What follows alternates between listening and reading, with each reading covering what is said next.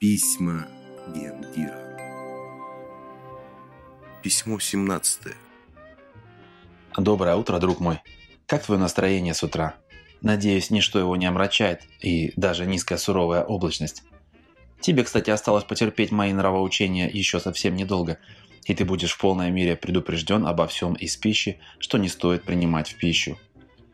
Сегодня же я хотел высказаться о бесцветной легко воспламеняющейся жидкости с характерным запахом и химической формулой C2H5OH.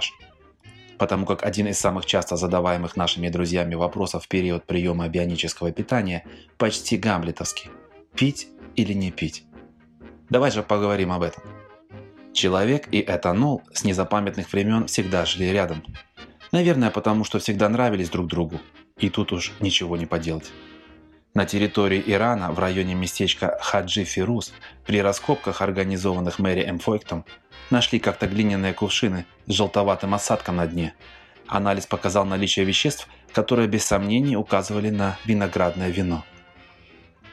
Кувшины датировали пятым или шестым тысячелетием до нашей эры.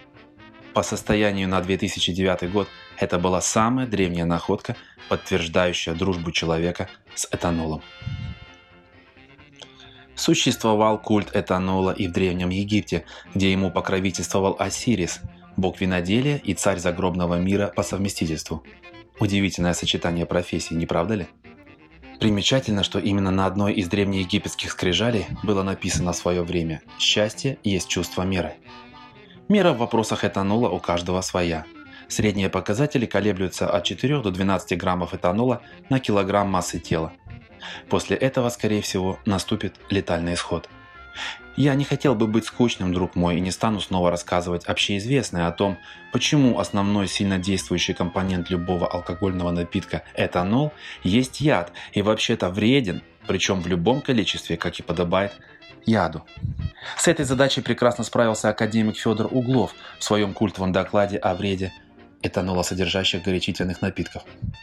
Не буду вспоминать об удивительной смене ГОСТов в 1982 и 1993 годах, после которых этанол перестал считаться, цитирую, сильнодействующим наркотиком, вызывающим вначале возбуждение, а затем паралич центральной нервной системы, и остался считаться лишь цитирую, легко воспламеняющейся бесцветной жидкостью с характерным запахом.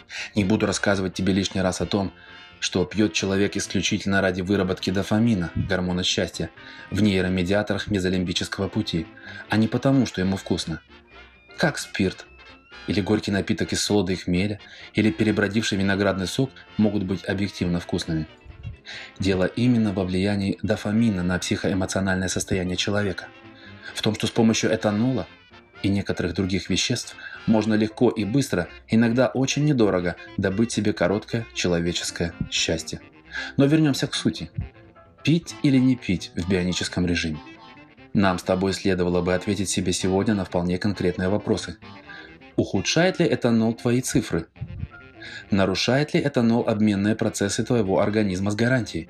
Будет ли с употреблением этанола наше бионическое питание малоэффективным? Будет ли тебе из-за употребления этанола сложнее, либо вообще невозможно прийти в желаемую форму? К сожалению, ответ каждый раз «да». Да, друг мой, такова бионическая реальность. А вот реальность Уинстона Черчилля была, по его собственному признанию, лишь галлюцинацией, вызванной недостатком этанола в крови. А какую реальность выбираешь ты? Решать всегда тебе. Только тебе. Заметил ли ты, кстати, что слово «этанол» легко становится эталоном, стоит поменять в нем местами всего две литеры? Забавно, ты не находишь? Я могу лишь настоятельно рекомендовать тебе отказаться от употребления этанола хотя бы на некоторое количество недель. На то короткое время, на которое я берусь вести тебя по оживляющей бионической тропе. Вот тебе моя рука друга. Давай пройдем рядом еще немного. Желаю хорошего, успешного дня. А завтра я тебе еще напишу. Пархоменко Сергей, генеральный директор Бионик Фуд.